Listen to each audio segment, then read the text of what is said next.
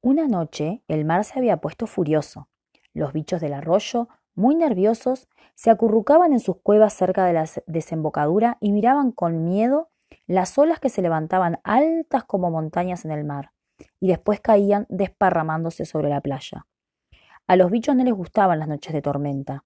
Siempre les traían problemas.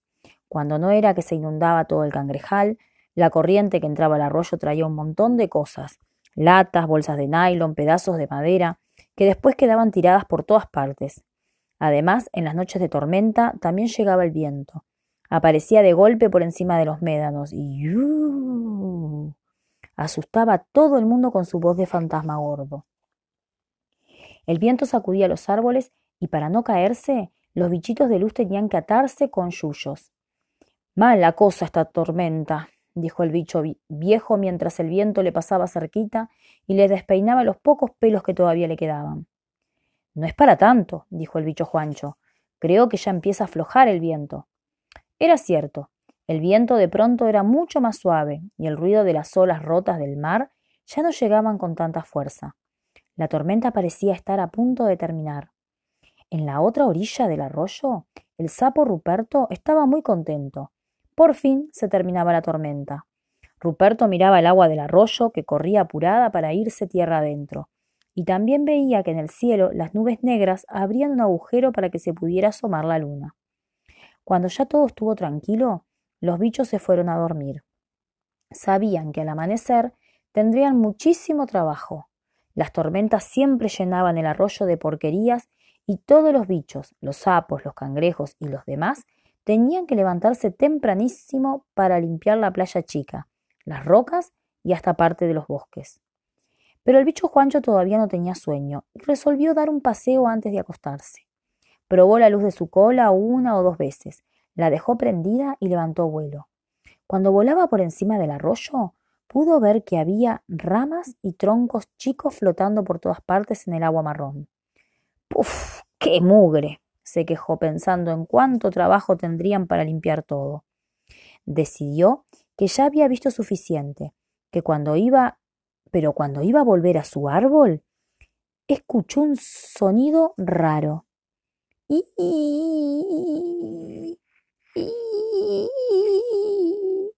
Era como un quejido finito y venía desde muy muy cerca. El bicho Juancho hizo fuerza para tener más luz y empezó a volar bien bajo, como si fuera un helicóptero. El sonido de pronto se volvió más fuerte.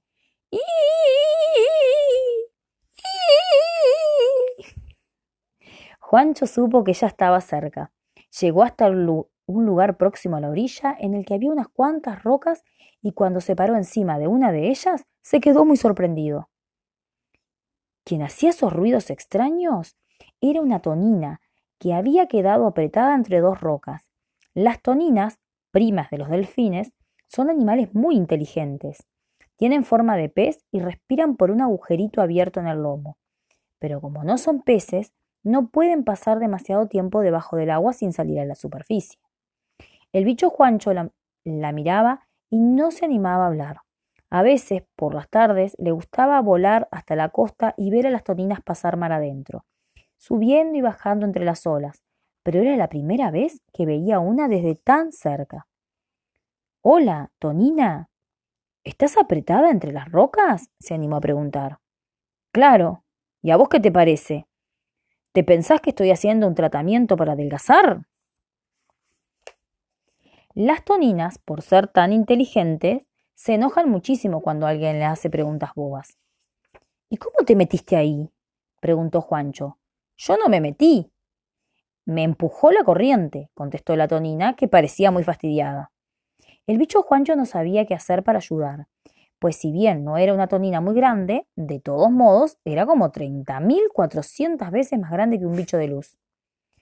Juancho era muy bueno para hacer cálculos, aunque a veces exageraba un poco.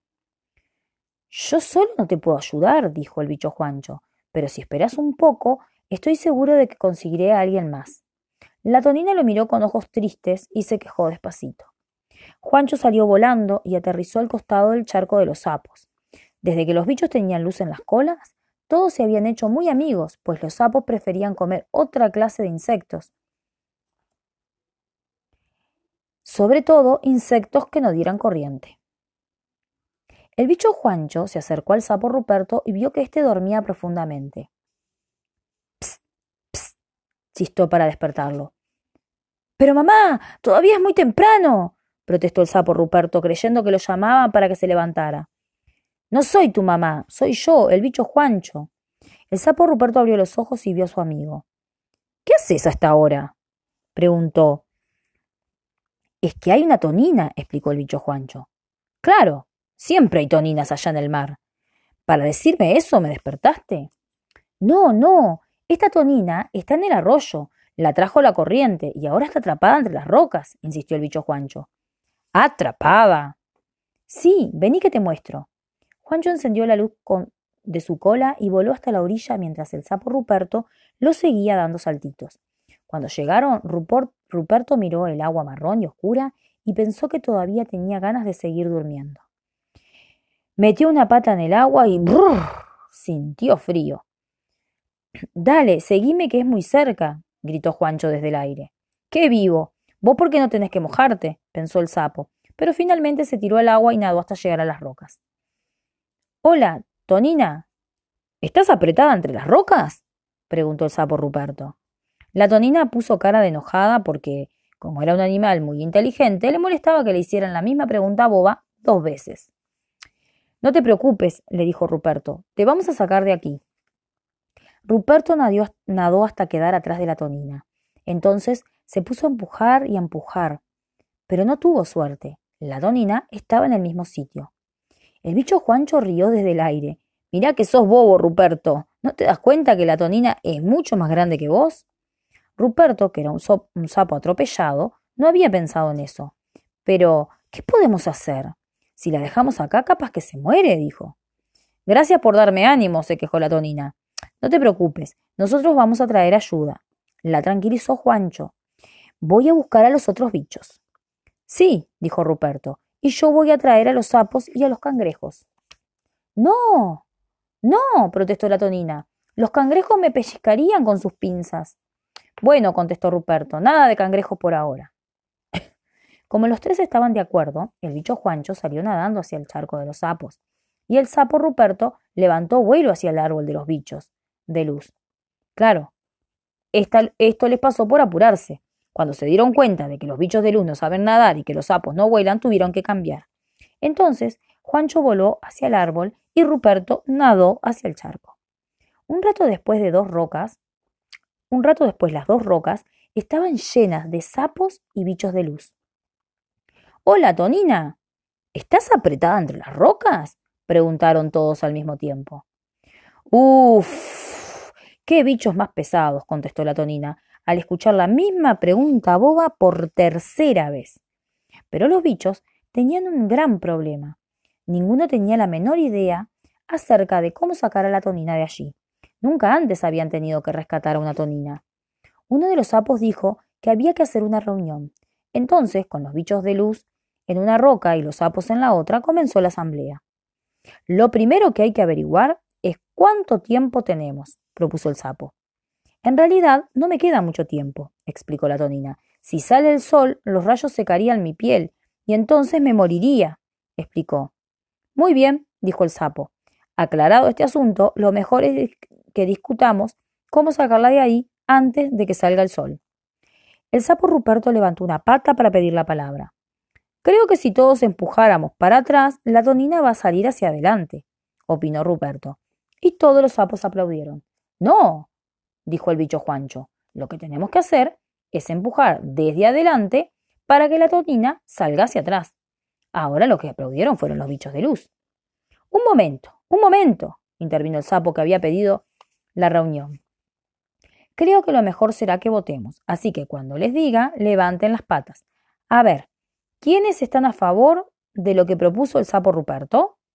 Todos los sapos levantaron sus patas. Ahora, ¿Quiénes votan a favor de lo que dijo el bicho Juancho? Todos los bichos de luz levantaron sus patas.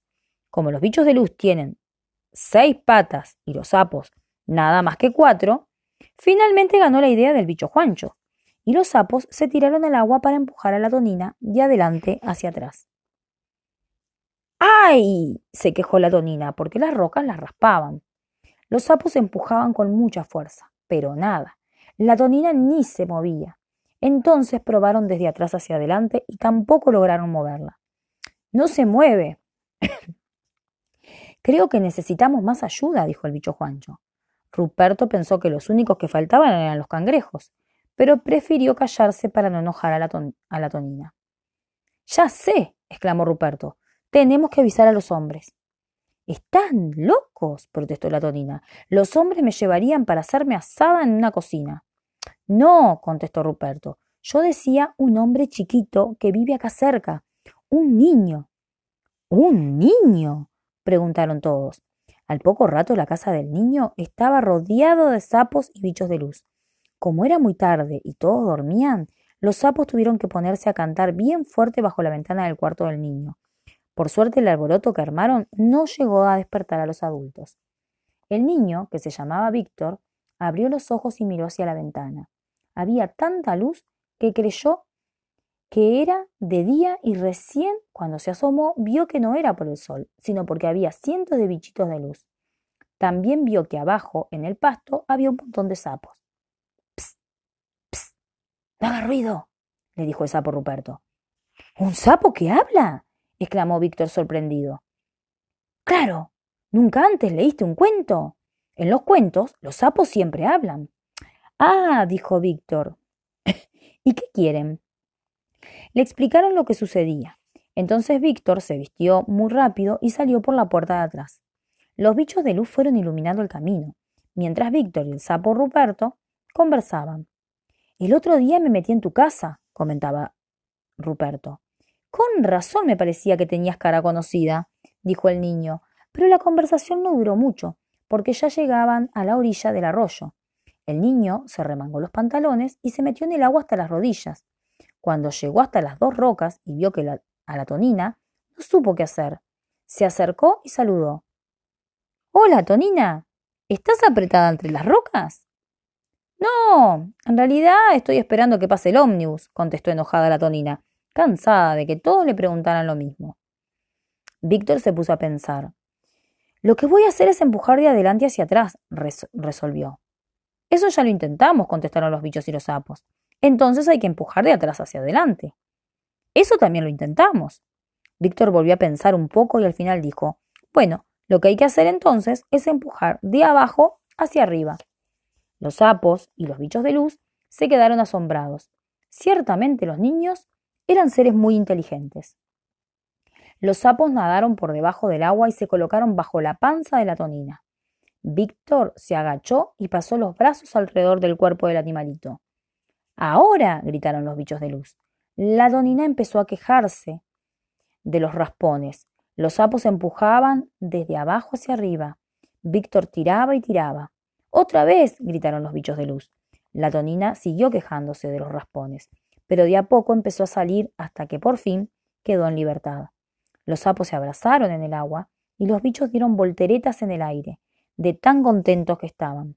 Gracias, muchas gracias, dijo la tonina emocionada, y empezó a nadar hacia la desembocadura para volver al mar. Los bichos de luz fueron adelante para señalarle el camino. Los sapos movieron sus patas y croaron Chau, chau. Víctor, quien ahora sentía frío por las mojaduras, creyó que estaba soñando. Al día siguiente, cuando su mamá le preguntó por qué tenía la ropa mojada, Víctor se quedó callado. Nadie le creería que la culpa de todo la tenían los sapos que hablan y las toninas que se quedan atrapadas en las rocas.